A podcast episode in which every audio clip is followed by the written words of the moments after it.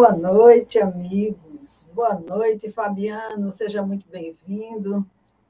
Graças a Deus, estamos aqui nessa quarta-feira, dando continuidade ao nosso estudo das leis morais, quase finalizando, mas aqui firmes na nossa tarefa. E estamos, graças a Deus, é, felizes né, por ter conseguido dar continuidade a um estudo tão longo Estamos encerrando, faltam agora o mês de agosto inteiro, e aí a gente encerra essa programação e vamos ver aí qual a programação que vai se seguir. Então, eu quero desejar a todos vocês que nos acompanham nesse momento, aqueles que irão nos acompanhar em outro momento, uma boa noite, sejam muito bem-vindos. Seja muito bem-vindo, Fabiano. Boa noite, minha amiga Dora, boa noite a todos. Você vê que eu cheguei nos 45 minutos do segundo tempo, né? Um pequeno trabalhozinho que a gente teve aqui, mas nós chegamos a tempo de estar logo após a, a contagem regressiva. Mais uma vez, é sempre um prazer, sempre muito bom a gente estar estudando. Como você falou, a gente está aí finalizando esse item do, do Livro dos Espíritos, né? Um estudo muito proveitoso, muito cheio de, de, de uma riqueza, assim, como a gente fala essa, essa etapa que a gente passou por ele, se a gente fosse rever tudo novamente, seriam falas totalmente, não vou dizer totalmente diferentes, mas muita coisa nova surgiria, né, alicerçado no que foi, no que foi falado, e não deixaria de, de estar devidamente embasado, né, no livro, né, não deixaria de ser é, uma demonstração de experiências exatamente em cima dessas verdades. Então, vale sempre a pena a gente estar estudando, a gente estar lendo, né, Vamos começar pelo menos pela leitura, né? Como foi com o Divaldo, né? Joana mandou ele ler o livro dos Espíritos, ele terminou lendo e agora? Se agora lê de novo. Até internalizar. É, né? Até internalizar as respostas. Mas estamos aqui, graças a Deus, e vamos à frente, né, Dora? Com mais essa noite de estudos sobre as bênçãos de Jesus. Não foi um, um estudo apressado, nós fizemos com calma e sem aquela pressa de terminar, né? Porque a gente queria explorar bem as questões. Então, por isso a demora do tempo. Mas eu também eram muitas questões, né? Não dava para a gente passar por, uma, por um estudo de leis morais como esse que o Livro dos Espíritos nos traz de forma apressada. Como diz doutor Bezerra, é urgente, mas não é apressado. Né? De qualquer jeito, vamos. O estudo precisa ser feito, mas não de qualquer forma. Então, meus amigos, hoje nós vamos estudar aqui da questão 910 a 912. Nós fizemos na semana passada um estudo bem interessante das questões que falam justamente do esforço para se vencer as uhum. más inclinações, aquele esforço que todos nós conhecemos, né? Porque todos nós temos as nossas tendências viciosas, nós temos o nosso passado, as dificuldades. Então, sempre que a gente quer vencer uma tendência viciosa, sempre que a gente quer vencer algo que a gente começa a perceber que não está muito bom em nós, que precisa ser mudado, a gente tem que fazer um esforço. A gente, e muitas vezes, é um esforço assim que é, chega a ser doloroso para nós, né? Por conta do hábito, a gente não tem o hábito de, de mudar rapidamente de uma coisa para outra. Então, tudo isso é um processo. Imagine aí quando se fala de tendências viciosas.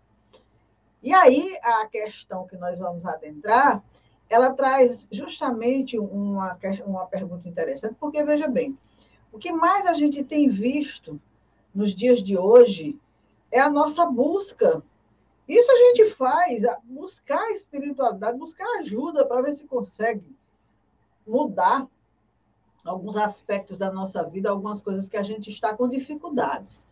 Então, essa questão 910 que Kardec é, traz para nós, onde ele pergunta se pode o homem achar nos espíritos eficaz assistência para triunfar de suas paixões.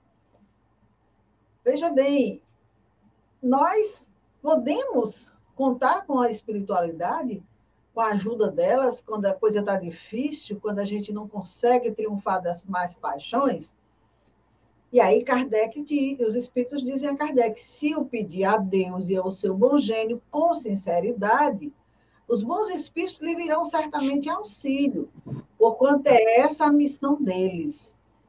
Então, é claro que a gente pode pedir a ajuda de Deus sempre, sempre, porque somos seus filhos, Deus nos colocou na terra, não assim isoladamente. Nós temos os nossos anjos de guarda, os nossos guias espirituais, espíritos familiares que estão nos observando, estão vendo as nossas dificuldades, e quando vê que a gente está querendo e está com dificuldade, pede com sinceridade, com certeza que o auxílio vem. Agora, nós temos que ter paciência paciência e perseverança, né? Uma vez que a gente diz que quer mudar, uma vez que a gente diz que quer se transformar, a gente tem que perseverar naquela ideia e ter paciência, porque as coisas não acontecem do dia para o outro. Normalmente a gente tem as recaídas, e às vezes a gente é tão impaciente, não conosco, com o outro, né? Que a gente quer que mude assim da água para o vinho. E não se dá conta que às vezes a criatura está fazendo um esforço tão grande. Só que aqui e acolá a recaída vem e a gente diz: ah, mas eu pensei que tinha mudado, olha aí. Por quê? Porque a gente não tem paciência, porque a gente acha que viciações que vêm aí de milênios, de vidas e vidas passadas, a gente pode mudar assim, só porque agora sabe que não é correto. Então, não é fácil, o vício não é fácil. Então, claro que se nós queremos mudar, nós temos que ir rejeitando toda a ensinação que vem em relação àquela viciação. Buscar se ajudar também, não é só esperar que a espiritualidade, que os amigos espirituais nos ajudem a fazer a nossa parte, porque nós temos condição. Nós temos em nós toda a potência. Diz que a vontade é a maior potência que o ser humano traz em si. Então, só em ter a vontade, em desejar mudar, isso já é um, um reforço muito grande. E com certeza nós estaremos sendo auxiliados, porque Deus não vai deixar que a gente caia sempre, sempre, sempre sem uma proteção, sem um amparo, de maneira nenhuma. E antes que eu passe para você, Fabiana, eu, eu, vou relatar um fato aqui bem que eu acho interessante falar. Lógico, diz respeito a mim, não vou falar da vida de ninguém, vou falar de mim mesma. Com relação a essas questões, né? Há cerca de 30 anos, creio eu, apertei a conta, eu tinha um vício de fumar.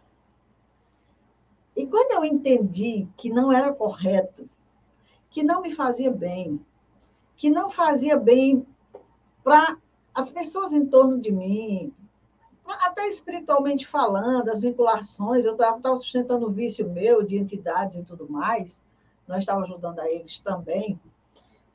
E eu comecei a pensar na possibilidade de deixar, eu tive dificuldades. Não foi fácil. E aí, o que, que eu fiz? Eu apelei para a espiritualidade. Eu pedi a ajuda deles. Não estou conseguindo, por favor, me ajuda. Eu preciso me libertar disso aqui, mas eu estou tendo dificuldades. Eu peço ajuda, a gente tem que ser humilde nesse momento e reconhecer que sozinho a gente não dá conta. E aí eu comecei todo dia fazer minhas preces. Eu estou falando isso aqui porque de repente pode ajudar alguém, quem sabe. Eu comecei a fazer minhas preces e eu lembrei que os alcoólicos anônimos eles têm algo que os impulsiona, que é aquela coisa de só hoje. Então, eu comecei a entender que deixar de repente para mim não dava, mas eu comecei tal e qual os alcoólicos anônimos. Amanhecia o dia, fazia minha prece, pedia ajuda da espiritualidade e dizia: hoje eu não vou fumar. E aí eu passava o dia inteiro naquela vigilância. Hoje eu não vou fumar. Hoje eu não vou fumar. Isso foi passando dias e dias e dias, e são anos hoje. De repente, hoje, 30 anos depois, eu digo, eu me libertei. Mas antes, eu cansei de jogar a carteira de cigarro fora e na hora da, da inquietação, da raiva, da angústia, seja lá de que for, eu mandar comprar cigarro. Então, veja bem, às vezes a gente quer se libertar de uma viciação, a gente quer fazer alguma coisa, mas não consegue. Então, não custa nada pedir amparo da espiritualidade. Essa questão aí foi para mim. Eu digo, não vou calar isso aqui, vou abrir o verbo mesmo, para as pessoas entenderem que nós somos seres humanos, que nós temos as nossas viciações do passado, coisas que a gente, sabe, a gente foi educado naquela época, há, pouco tempo atrás, como algo até social, como algo, né? Não tinha nada demais. Só que quando você começa a estudar, você começa a conhecer o processo da saúde sua física e espiritual, aí você começa a dizer, peraí, eu preciso fazer alguma coisa, eu preciso mudar minha atitude, o meu comportamento, até porque eu estava adentrando a área do trabalho mediúnico. Como é que eu ia? Em que autoridade? E aí, graças a Deus, consegui.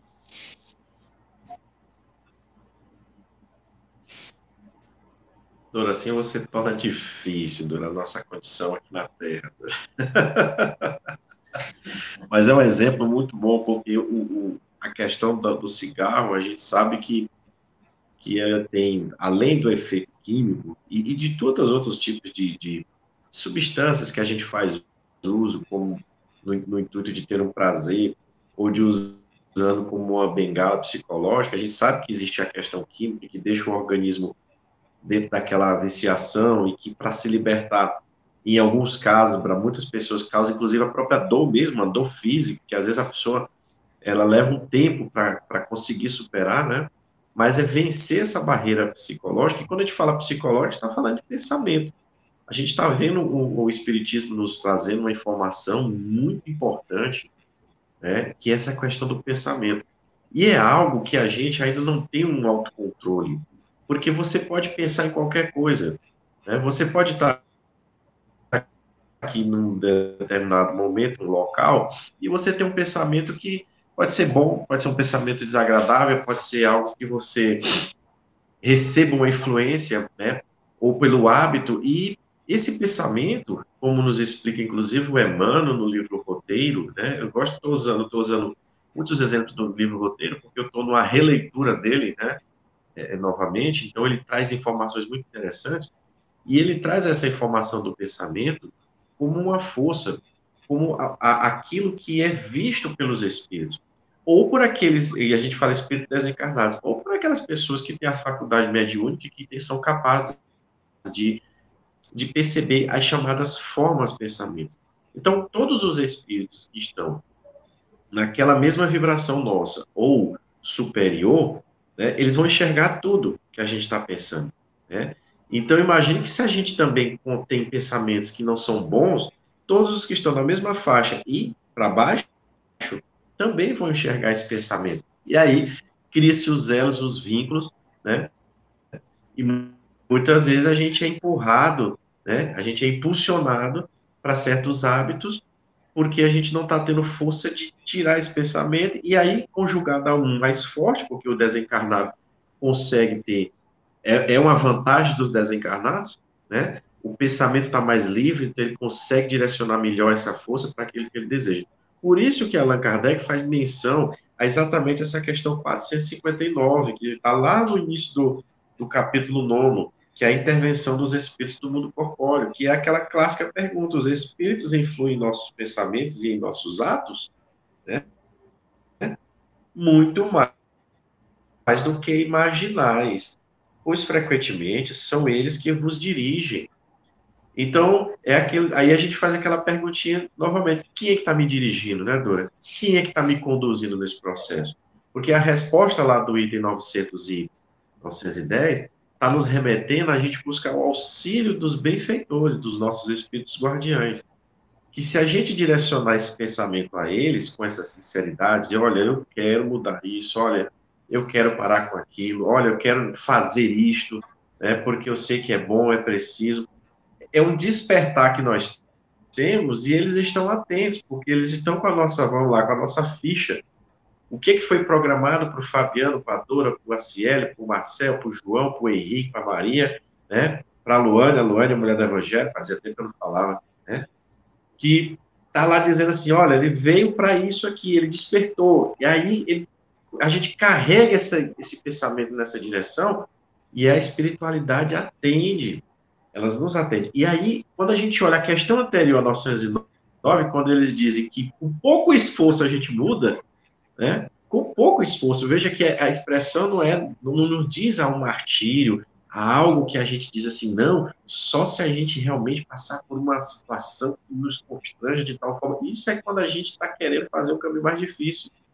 É quando a gente mesmo coloca pedras no caminho. Porque eles estão dizendo isso. E por quê? Porque nós temos uma força em nós, que é o pensamento, nós temos espíritos que estão atentos às nossas necessidades, né? e que se a gente colocar isto de uma forma concreta, objetiva, e como a Dora falou, num esforço contínuo, porque é normal e é natural quando eu quero mudar um hábito, me desfazer de, algumas, de, algo, que a gente tem as famosas recaídas. Eu deixo aqui, faço de novo, eu deixo pular.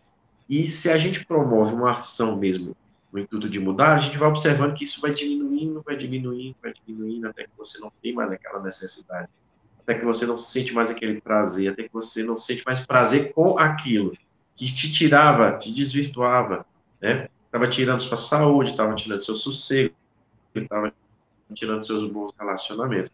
Eu, por, por exemplo, você me permite falar aqui um pouco, no meu caso, eram as bebidas alcoólicas. Então, eu fui criado também num ambiente em que a questão de se beber era algo social, tinha que se beber, é, fazia parte, para você se tornar um homem, para você se inserir num determinado grupo. E às vezes a gente entra nesse meio, por quê?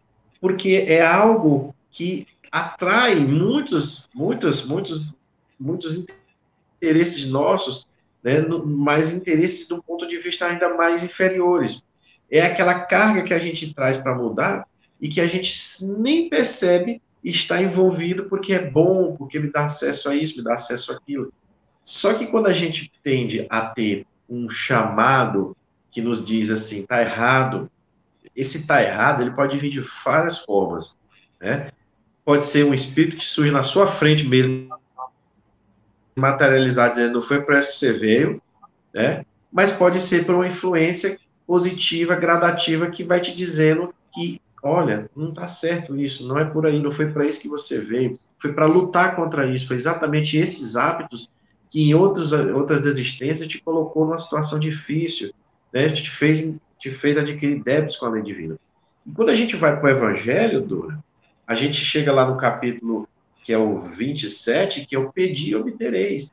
E nós temos lá o item a eficácia da prece, né? E, e, o item, ele, aí é um comentário de Kardec, aqui no caso, né, o estudo de Kardec, e o item ele abre exatamente com a passagem do Evangelho de Marcos, que é muito interessante, que está lá no capítulo 11, versículo 24. Seja o que for que pensais na prece, crede que o obtereis e vos será concedido o que pedires. Aí aqui o que é interessante é que muitas pessoas acham assim, então, que o que eu pedi para Deus, ele vai me dar. O que eu pedi, ele vai me dar. E aí é onde entra o estudo e a observação mais precisa. Porque, vejamos, Deus não vai derrogar suas leis para atender a uma vontade específica nossa.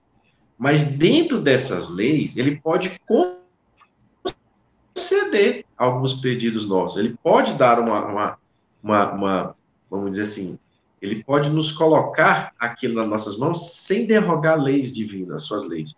Né? Então, ele não vai fazer nada para nos prejudicar. Então, a gente pode viver uma experiência, e a Dora já falou isso no estudo, uma pessoa, eu não lembro exatamente o que foi, mas uma pessoa que pediu e teve na mão, e depois não soube o que, que fazia, como é que fazia com aquilo. Já estava até pedindo para devolver, se eu não me engano, da história, pega de volta porque não dá, não. Né? Então, veja que a gente tem que saber pedir. Né? Mas aqui ele vai falar nesse capítulo exatamente isso, que às vezes a gente está achando que é tudo que eu pedi, e, e não é. Não é dessa forma. Existe todo um processo. Ele fala assim: olha, seria ilógico, ilógico concluir desta máxima, seja o que for que pedires, que pensais na prece, crede que vos será concedido, que basta pedir para obter, como seria injusto acusar a providência se não atender a toda súplica que lhe é feita, uma vez que uma vez que ela sabe melhor do que nós o que é para o nosso bem. É assim que procede um pai criterioso, que recusa ao filho o que seja contrário aos seus interesses. O homem, em geral, só vê o presente. Ora, se o sofrimento é útil à sua felicidade futura, Deus o deixará sofrer, como o cirurgião deixa que o doente sofra as dores de uma operação que lhe trará cura. Então, o que Deus considerar o, o homem, se lhe pedir com confiança, é a coragem, a paciência e a resignação. Também lhe considerar os, lhe considerar os meios de se livrar por si mesmo das dificuldades, mediante ideias que fará que os assiste e que os ajuda a si mesmo, conforme esta máxima: ajuda-te que o céu te ajudará. Então,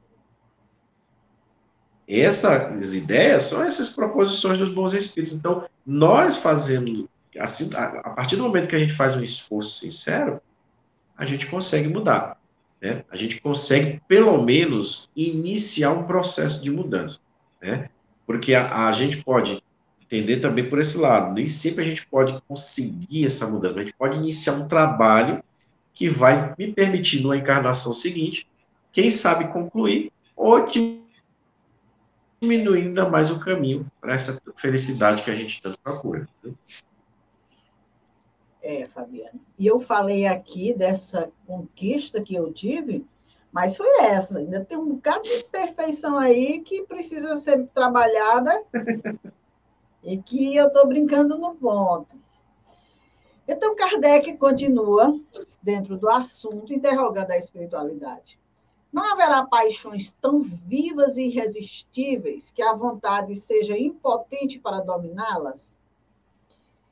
Eu acredito, Fabiano, antes que, que os espíritos respondam, que quando a gente está vivendo uma paixão, seja de que natureza for, a gente sempre acha que ela é, é irresistível. Eu acredito. E aí os espíritos dizem. Há muitas pessoas que dizem, quero, mas a vontade só lhes está nos lábios. Querem, porém muito satisfeitas ficam que não sejam como querem.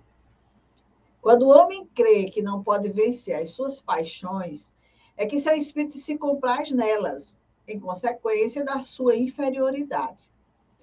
Compreende a sua natureza espiritual aquele que as procura reprimir. Vencê-las é para ele uma vitória do espírito sobre a matéria. É tão interessante essa resposta dos espíritos, porque o ser humano, quando ele quer uma coisa, não há quem lhe ponha peias. Quando ele se determina a fazer uma coisa, quando ele diz, eu vou fazer, seja certo, seja errado o que ele quer fazer, não, ninguém consegue impedir que ele faça, de maneira nenhuma. Então, os espíritos estão muito certos quando dizem que, às vezes, é só da boca para fora que a pessoa diz que quer vencer aquela imperfeição. Mas está muito satisfeito com aquilo que está vivendo. Às vezes está querendo mudar porque está incomodando. A gente vê alguns, alguns casos, dentro desse nosso trabalho na casa espírita, dentro da vivência em sociedade, nas redes sociais, a gente vê muito isso. Situações de, de relacionamentos que estão por um fio, porque um não está agindo corretamente dentro daquela relação, está abusando com viciações, com coisa dessa natureza. Quando percebe que o relacionamento vai se extinguir, aí, de repente, acha que, não, eu vou, eu vou fazer um esforço, eu vou tentar mudar, eu não vou mais. E daqui a pouco está de novo. Por quê? Porque ele não queria mudar. Ele queria continuar fazendo aquilo que lhe apraz, aquilo que era prazeroso para ele. Só que tinha ali um peso, alguma coisa que ele poderia perder. E aí ele diz, como que diz assim, olha, eu vou fazer um esforço aqui, vou deixar isso, mas não consegue. Mas não consegue não é porque seja impossível, não é porque seja irresistível. É como bem dizem os espíritos, é porque ele se compraz naquela, naquela viciação, naquela imperfeição. Por isso que para haver essa mudança, a pessoa precisa querer, precisa se esforçar. A gente vê aí a situação de muitos dos nossos irmãos no campo das drogas, né? O que, qual é o determinante para eles serem encaminhados para uma clínica de repouso e tudo mais? Que eles queiram, que eles estejam desejosos de, de sair daquela viciação. Não é a família que quer. Não vai resolver porque ele não quer. E daqui a pouco está acontecendo tudo novamente. Então, o querer é muito importante. A criatura precisa querer e se esforçar. Ter vontade, porque a vontade, ela realmente ela pode realizar tudo que o ser humano quer. Impulsionado pela vontade, meu Deus, o que a gente não é capaz de fazer. Agora, se nós estamos muito bem agasalhados naquela situação, achamos muito prazeroso vivenciar daquela forma, então fica difícil. Porque uma coisa é certa e a doutrina tem nos ensinado: ninguém pode mudar ninguém. A gente só pode mudar nós mesmos. Só eu posso mudar a mim. Porque sou eu que vou perceber ali, compreender, como bem diz a questão, a minha natureza espiritual e perceber que não está legal aquela situação, que não é bom para mim. E aí eu vou mudar. Aí eu vou ter o desejo, a vontade fortalecida, eu vou me esforçar, eu vou persistir naquela situação, vou ter minhas recaídas, como eu falei, mas eu vou conseguir, eu vou vencer. Agora, sem querer, então, não adianta se uma pessoa tem algum tipo de viciação, se ela tem algum tipo de paixão, em que ela sabe que se ninguém, se ninguém olhasse, se ninguém falasse, estava tudo bem. O problema é que estão achando ruim, estão se incomodando, está trazendo dificuldade no trabalho, na família, coisas dessa natureza, e a criatura começa a pensar que talvez fosse melhor não praticar aquilo ali. Mas o desejo dela é de continuar praticando. Então fica difícil, difícil demais. Porque é aquela coisa, e aí eu, eu vou voltar novamente na questão do cigarro, não agora comigo, mas eu lembro de uma criatura que narrou certa vez uma história que eu achei bem interessante, Fabiana, que ele disse que teve comprometimentos graves na saúde por conta do cigarro. E aí ele foi para São Paulo com a filha visitar um especialista, um médico caríssimo de lá e tudo. Aí o médico examinou, conversou com ele, disse: olha, está aqui medicação, está aqui orientação, encaminhou ele todo. Agora você não fuma mais. Não fume mais. Retorne daqui a 60 dias. E aí ele voltou e mesmo com todo aquele processo, alertado que não era para fumar mais de jeito nenhum, ele se escondia e fumava escondido. Que não é a maioria do que as pessoas fazem. Fumava escondido. Chegados 60 dias, ele retornou para a consulta. E aí, quando ele entrou, ele se chocou com o médico, porque o médico, quando examinou a ele, chamou a secretária e disse: devolva o dinheiro desse senhor e se ele criar vergonha na cara e quiser retornar depois, aí a gente conversa. Ele disse que se sentiu tão humilhado com a grosseria daquele médico que ele ficou com ódio do médico. Esse ignorante, ele está pensando que está falando com quem? Aquela coisa do orgulho, né? Está pensando que está falando com quem? Eu paguei caro pela consulta, eu fiz essa viagem. Quer dizer, ele fez tudo isso e era por ele, não era pelo médico, não. E aí ele voltou, veio embora e ficou um tempo. Ficou um tempo, a situação agravando, e ele querendo voltar, mas com vergonha.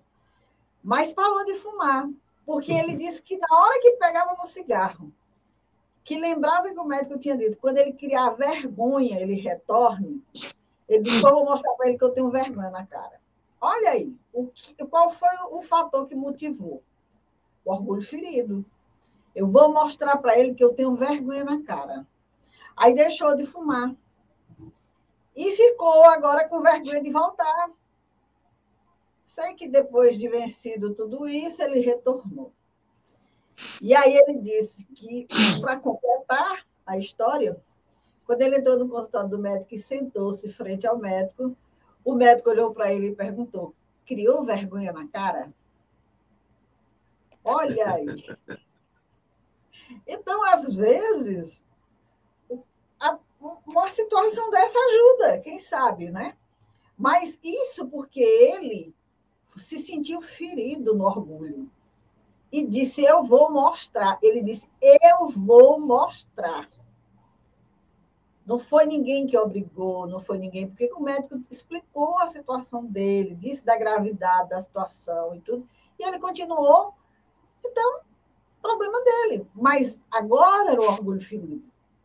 E isso para ele era mais importante do que a viciação.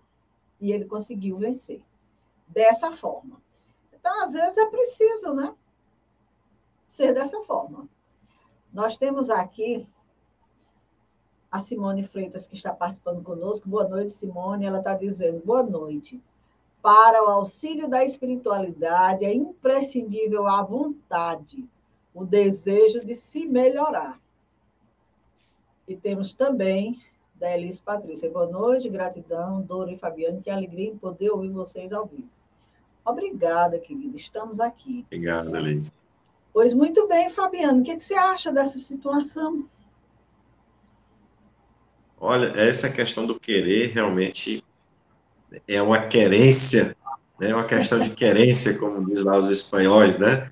Mas realmente, a, a, aqui a gente observa é, o que, que realmente a gente está, o que, que a gente tem de objetivo na vida, o que, que a gente entende da vida, né? Se você é uma pessoa que só tá, pensa na matéria, só acredita, e, e é bom a gente frisar isso também, né? É, a pessoa que acredita somente na matéria, a pessoa que não vê nada além, para ela isso é uma, uma atitude normal, ainda que ela passe por uma situação de, de sofrimento por conta da doença, né? Ela entende que é um prazer e que a vida acaba ali, né? Só que quando ela fecha os olhos aqui, abre os olhos do outro lado, a surpresa é muito grande, né? É aí onde entra o choque, onde entra um choque de realidade, porque você negou algo a sua essência por um tempo, você se camuflou, né? Nesse aspecto, você, você deu a, a, sua consciência, você trancou a consciência e conseguiu aí brigar com ela, trancar ela por um tempo, mas ela, em um determinado momento, vai abrir a porta, né? Seja na, encarnado ainda ou não, e vai começar né, a traduzir para você diretamente tudo aquilo que era preciso ser feito e dizendo daquilo que você fez ou deixou de fazer, se era certo ou errado. Por isso que tem muitos espíritos que ficam numa situação de choque, de, de desmaio mesmo, né, porque eles não suportam a, a, a realidade com a qual eles percebem que feriram, né, que transgrediram. Né. Então, esse é um ponto importante para a gente tentar mudar essas nossas atitudes aqui e agora, para que quando a gente retomar né, essa, essa nossa condição natural, vamos dizer assim, né, seja, vamos lá, o menos complicado possível, né? Porque o, a perturbação, o processo de perturbação, que a gente fala daquele momento em que o espírito vai despertar na realidade, né? Esse encontro com a consciência, e todos nós, como, de alguma forma, nós vamos ser chamados a atenção à consciência, e nós mesmos vamos tomar pé dessa atitude, mas que seja com um, um, um grau de, de equilíbrio de certeza de que realmente é não, foi assim realmente. Deveria ter feito de forma correta. E não algo muito abrupto. Mas isso também é natural a gente encontrar esse tipo de situação porque os próprios benfeitores nos trazem né? A condição evolutiva de cada um né, a situação e a maturidade. Mas quando a gente olha com um olhar espiritual né? Eu acredito em algo que vem depois. Eu sei que a gente sobrevive a isso.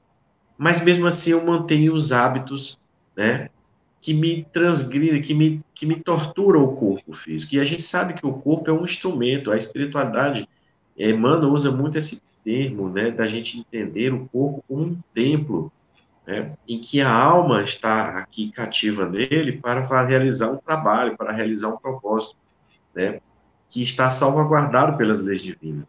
E, inclusive, nesse livro Roteiro, ele vai falar dos milênios e milênios que Deus, né, é, é que Deus realizou a construção desse corpo.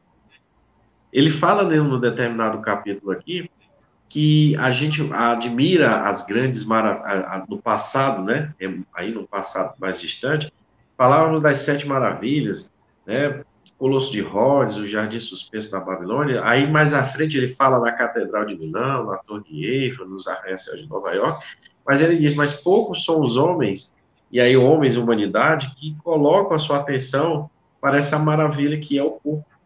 E ele vai citando determinados órgãos e vai mostrando que nós não temos ainda um entendimento a respeito desse funcionamento. Quer dizer, quantas coisas aqui ainda por fazer, por entender esse corpo, que ele é todo moldado plano espiritual pelos engenheiros divinos, né? E que o nosso perispírito, com os registros conforme as nossas existências, vai moldando, né, segundo essa estrutura que foi pré-formada na plano espiritual no corpo né, no corpo feminino, no caso, no outro até temos aí a condição, a estrutura que temos hoje. Então, isso traz um peso, né? Ah, eu acredito em Deus, eu tenho que fazer mas Jesus é, ah, eu sou seguidor de Jesus, mas eu tenho atitudes contrárias, contrárias à caridade. Quando a gente fala uma contrária à caridade, tem que ser a caridade conosco também, com esse, com respeito ao corpo, né? A gente estragar um corpo desse de uma forma assim premeditada, né? Porque a gente quer viver prazeres, porque a gente não quer entender, entender os limites que nós temos aqui. A gente às vezes quer transpor limites, mas que não estão ainda na condição atual do mundo. Então, esse tipo de situação, esse tipo, essa resposta dos benfeitores, inclusive, me fez lembrar sobre a lei de conservação, quando fala lá né, do, do gozo dos bens terrenos, do, do necessário e do supérfluo. Então, veja que tudo isso está em nós né? mas a, é com a experiência nas, na vida que a gente vai conseguir, obviamente, agariar a condição de uma intuição numa realidade futura, né? Da gente deixar o nosso próprio perispírito numa condição mais límpida, mais cristalina, né? Exatamente porque a, a, o princípio aqui individualizado da inteligência, que é o espírito, está se depurando emocionalmente, sentimentalmente, então está trazendo tudo isso de uma forma mais equilibrada. Então, a gente tem que ter essa, essa noção de que as experiências vão nos moldando. Então, ontem eu era completamente desvairado. Hoje, eu já sei que eu preciso ser mais comedido, mas eu tenho que responder pelo que eu fiz lá atrás, naturalmente, para que isso se fixe em mim, sabendo que isso não pode ser repetido, mas também como uma forma de reparação, porque quando a gente tem uma atitude desvairada, desequilibrada, de qualquer forma, a gente causa algum dano. Tem sempre um dano colateral. Tem sempre alguma coisa que você infringiu e nem percebeu. Pode ser que você tenha infringido por ignorância pura ou também porque você tinha certeza que, se fizesse ou não fizesse que ia causar um problema e aí você agiu de causa pensado, que é mais grave. Então, então, isso tudo vai mostrando ao espírito que ele precisa ter essa, essa atitude de querer e não dizer assim, eu só quero, sabe? Mas eu quero, mas eu estou querendo é outra coisa, eu estou querendo continuar, como a espiritualidade está falando. Ah, muitas vezes é um querer da boca para fora, porque na primeira oportunidade que eu tiver de realizar, ou deixar de realizar aquilo que eu estou dizendo que, que eu não quero, que eu quero mudar, eu faço. É o que Allan Kardec fala no Evangelho segundo o Espiritismo, quando ele diz que o espírito em que nem mais passa na sua cabecinha, né, vamos dizer assim, nenhum interesse mais materialista, egoístico, esse já é um espírito puro.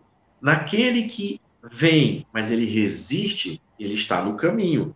E naquele que só falta oportunidade para realizar, está por fazer ainda muito aí, né? tem muito por fazer. No comentário anterior, a respeito da questão do auxílio da espiritualidade, veja que, como a gente falou anteriormente, de acordo com o que eu estou vivendo, de acordo com o que eu estou me mostrando hoje, ainda que eu mostre uma carinha de santo, mas o meu pensamento pode ser totalmente ao contrário, tem que ficar claro isso, que o pensamento está sendo visto, nossa vibração está sendo vista. A gente está formando agora, nesse exato momento, umas, sabe aqueles desenhos do que o pessoal dos, do, dos estudos de animação fazem, né? Ah, quando eu penso, é cria aquela imagem, é exatamente o esboço daquilo ali. Então, o que, que você esconde de Deus? Nada. Para alguns espíritos vai depender da vibração. Então, quem é o espírito que está vendo isso? Porque quando se fala em vibração, tenha certeza que você está vibrando de bom, tem muitos espíritos encarnados e desencarnados que não vão te perceber. Como assim um espírito encarnado não vai me perceber? Sabe aquelas situações em que você está andando na rua, tem uma pessoa na sua frente, vem um assaltante e rouba, passa por você e rouba o outro, né? Ele não te viu. Da mesma forma que espíritos, né, com a, como você, apesar do seu corpo trazer limitações a, a uma expansão maior do corpo, do, do, do seu perispírito, a sua vibração ela afasta, ela não permite que essas entidades que estão numa situação muito mais complexa, muito mais difícil de te visualizar ou de ter um contato com você. Então é um esforço que vale a pena, porque Veja, a questão 459 foi enfatizada novamente. São eles que muitas vezes vos dirigem. Né? E a Dora está aí com o estudo aos sábados sobre o processo obsessivo, né? que não é à toa. Né? Não é à toa esses estudos, Dora, né? Com certeza. E você falando aí, Fabiane, eu lembrando quantos dos nossos irmãos que muitas vezes são internados em situações difíceis, por conta de situações, querem, aí pedem a Deus, querem ficar bem e tudo mais, mas aí, quando fica bom, volta novamente para a viciação. Não queria ficar bom para ter uma harmonia, ter um equilíbrio, não queria ficar bom para voltar a fazer tudo aquilo que estava fazendo e que levou àquela situação. Daí lembrar que o André Luiz, no livro Nosso Lar, nos fala dos suicidas inconscientes, né? Que somos todos nós que não levamos muito a sério o nosso corpo, não respeitamos e infringimos as leis aí de todas as naturezas, porque as viciações são diversas, desde pensamento, alimentação, tantas outras coisas, que é bom a gente pensar um pouquinho sobre essas situações. Então, vamos aqui para a última questão do nosso estudo de hoje, que é uma pergunta com uma resposta bem pequenininha, mas essa resposta é uhum. pesada. Qual o meio mais eficiente de combater esse predomínio da natureza corpórea? Como é que eu faço para ter controle sobre essa minha natureza corpórea e não deixar que ela prevaleça sobre o espírito?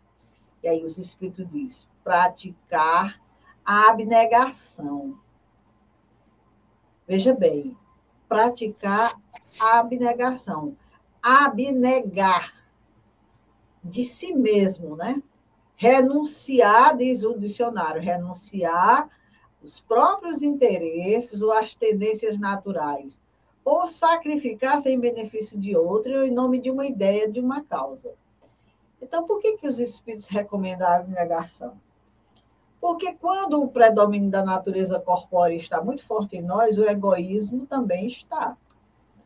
Eu só estou me vendo materialmente falando, eu não me vejo na condição de espírito eterno, eu não vejo nem o outro, nada disso. Então, quando eu pratico a abnegação, quando eu tenho essa atitude de renunciar aos meus próprios interesses, eu deixo de ser tão egoísta. Né? Eu, vou, eu vou me trabalhando nesse sentido quando eu me sacrifico por outra pessoa, ou por uma causa, ou por uma ideia, eu saio um pouco de mim. E aí fica mais fácil eu ter esse predomínio espiritual sobre a matéria. Do contrário, se eu só acredito que sou unicamente matéria, aí a coisa vai ser difícil realmente para a gente ter predomínio sobre ela porque a gente atribui tudo a ela. O que, que nos dias de hoje muitos pensam, né? Que é só o corpo. Ah, mas eu tenho mais aqui fazer isso porque é uma vida só. Daqui a pouco eu morro e aí o que, que eu aproveitei da vida? Tem muita gente com esse pensamento. Desconhece a realidade espiritual, desconhece que é um ser imortal. Aliás, desconhece não, porque hoje isso está tão vulgarizado que vamos dizer assim, não aceita a ideia de ser um ser imortal. Não se acredita como um ser imortal, não, não acredita que Deus tenha criado os espíritos para a eternidade. Que nós, ao desencarnarmos, a gente só vai passar a porta da, da carne e entrar no mundo espiritual com todas as tendências, com todas as viciações, com tudo aquilo que a gente arranjou por aqui na Terra, não vai mudar nada o fato da gente desencarnar. E lá o sofrimento vai ser grande, porque se eu vou querer manter essa viciação, eu vou ter que correr atrás.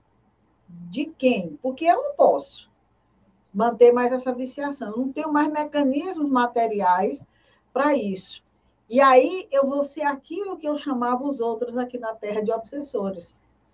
Eu vou ser o obsessor das pessoas. Eu vou ser aquela criatura que vou procurar quem tem a mesma viciação que eu.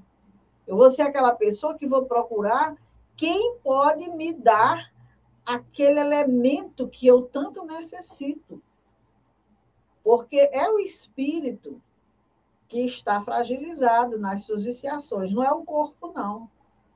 O corpo ficou entregue ali, vai se decompor, ele não vai ter nenhuma necessidade para manter, não. Já foi. É o espírito que vai continuar desesperado buscando essa situação. Então, é melhor que a gente aprenda aqui. A gente se organize por aqui, para a gente, quando fizer essa grande viagem, não chegar do lado de lá atormentado, desesperado querendo por querendo tudo aquilo que a gente, até bem pouco tempo, fazia uso.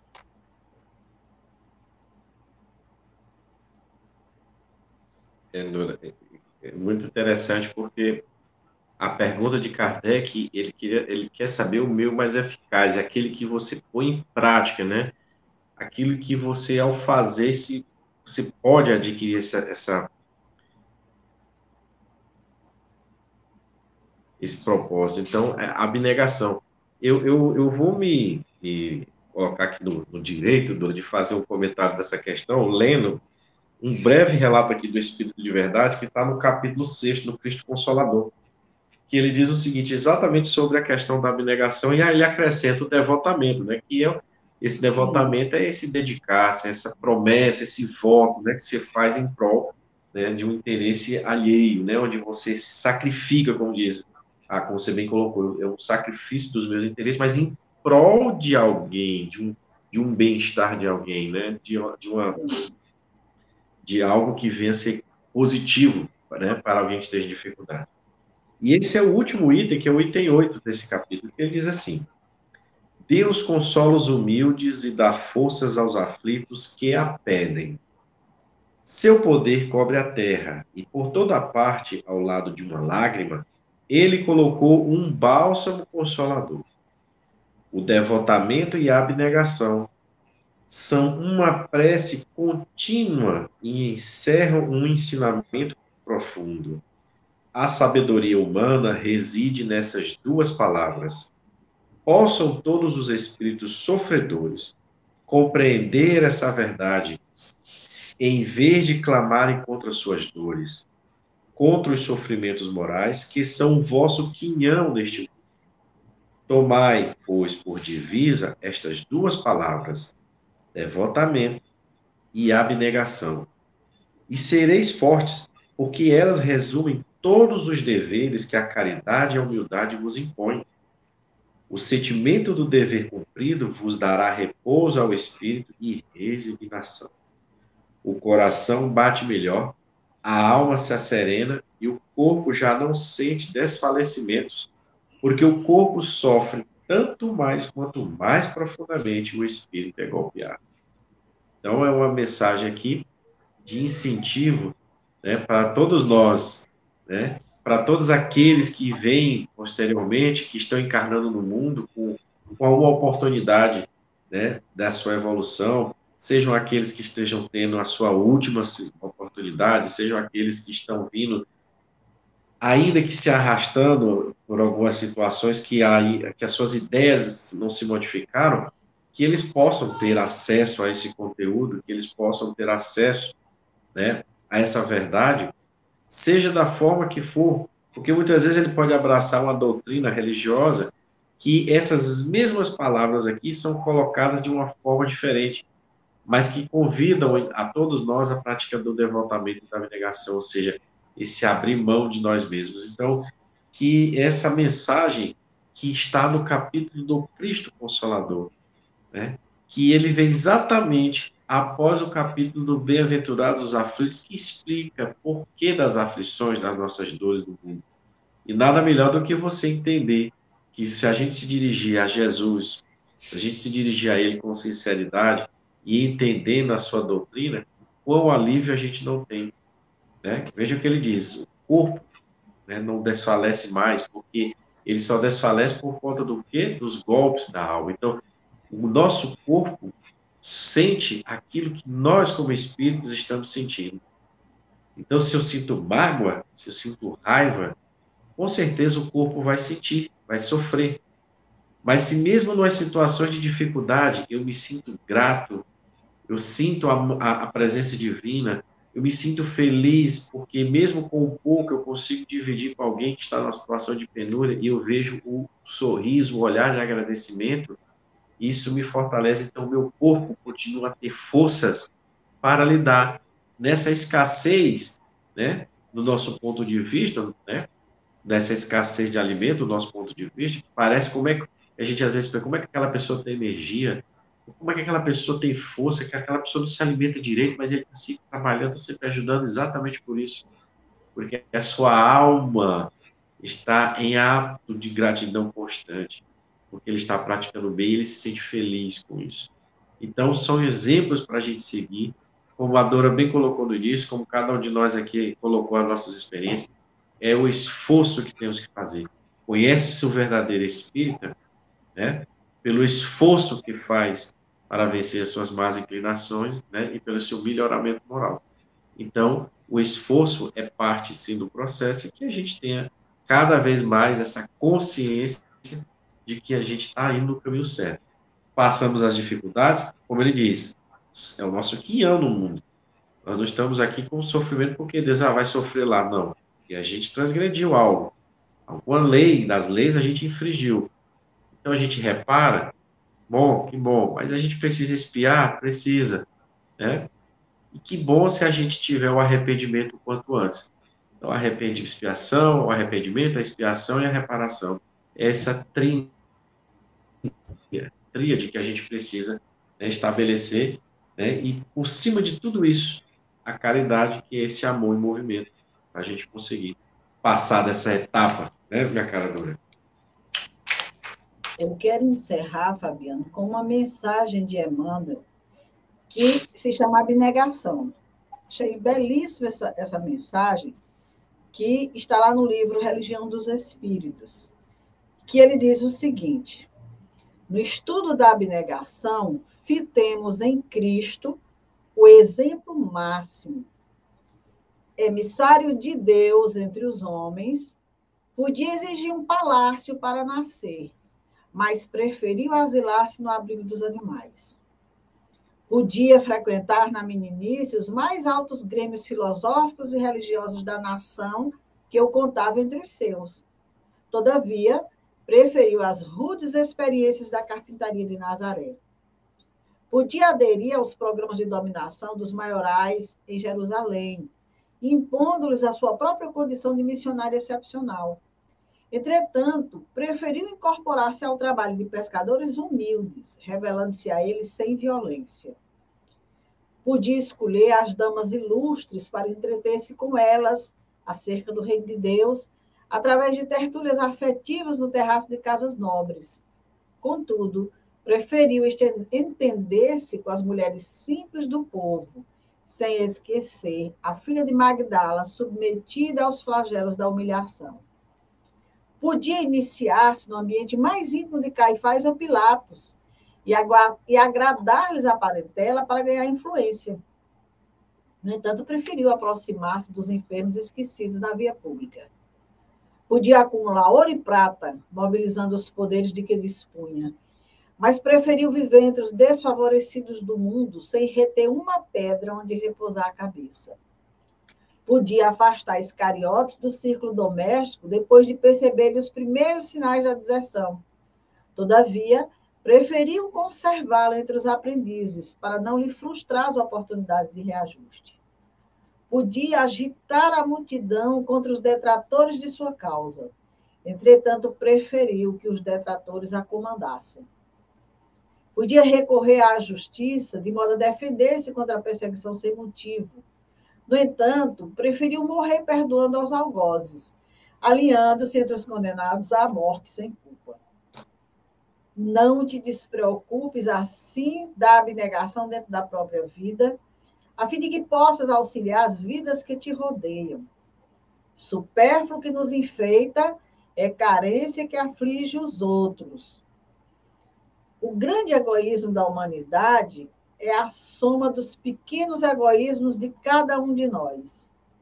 Sofrer por obrigação é resgate humano, mas sofrer para que os outros não sofram é renúncia divina. Ninguém sabe se existe virtude nos primeiros da expiação. Entretanto, a virtude mostra-se vive em todo aquele que, podendo acolher-se ao bem próprio, procura acima de tudo o bem para todos. Se podes exigir e não exiges, se podes pedir e não pedes, se podes complicar e não complicas, se podes parar de servir e prossegues servindo, estarás conquistando o justo merecimento. Não vale, pois, reclamar a abnegação dos outros para a melhoria do mundo, porque o próprio Cristo nos ensinou, à força de exemplos, que a melhoria do mundo começa de nós. E quando eu vi essa mensagem, eu digo: essa mensagem é tudo para finalizar o nosso programa, porque realmente ela fecha aí com a questão 912, para a gente saber o que é abnegação, que a gente sabe que é algo que ainda está muito distante de nós. Mas está aí o exemplo do Cristo, para ver se a gente consegue seguir esse roteiro aí e, dentro desses ensinamentos, fazer algo que possa melhorar e transformar nós, né? Então, meus amigos, muito obrigado pela companhia de vocês aqueles que estão conosco nesse momento, aqueles que irão nos assistir em outro momento. Agradecer ao Fabiano, a companhia. Ele não sabe a alegria quando sinaliza aqui que ele está entrando. Eu digo, graças a Deus, meu companheiro está chegando, já vamos ter um programão. Eu fico muito feliz com a participação dele, com todo o trabalho que nós estamos realizando. Então, uma boa noite a todos. Fabiano, por favor, considerações finais para a gente poder encerrar. Ah, obrigado, Dora. Eu é que agradeço mais uma vez né, essa oportunidade, agradecer a Deus, a Jesus, agradecer a espiritualidade da casa. Sempre agradeço a espiritualidade da casa pela oportunidade de, do trabalho, né, de nos abençoar com essa oportunidade dessa conversa. É, e dizer para todos que nos acompanham ao vivo que assistem novamente que é um prazer e que a gente faz isso com muito carinho, né? A gente expõe aqui as ideias, expõe aqui as respostas, faz as reflexões que a gente que a gente consegue entender, né? E aí a gente espera que isso desperte sempre algo bom, né? algo que as pessoas possam né, olhar para si, buscar essa melhora, fazer essa integração melhor com Deus, né? E olhando sempre de uma forma mais amorosa para o nosso mundo, porque o mundo está precisando, né? Aliás, sempre precisou né, de, de atitudes nobres, né? E a espiritualidade tem nos dado forças aí para a gente se melhorar e ajudar né, a melhorar o mundo que está aí precisando de muito amor, muito amor mesmo. Um abraço para todos e até a próxima quarta-feira com um assunto que assim ah, é egoísmo. A todo mundo é PHD, né? Acho que quase todo mundo é PHD, é egoísmo. Ih, é comigo mesmo, entendeu? É sede, com salteado. É, egoísmo é com o Fabiano, ele que vai é conversar é comigo. É. Pode deixar que egoísmo é comigo. Pois uma boa noite, amigos. Fiquem com a nossa programação.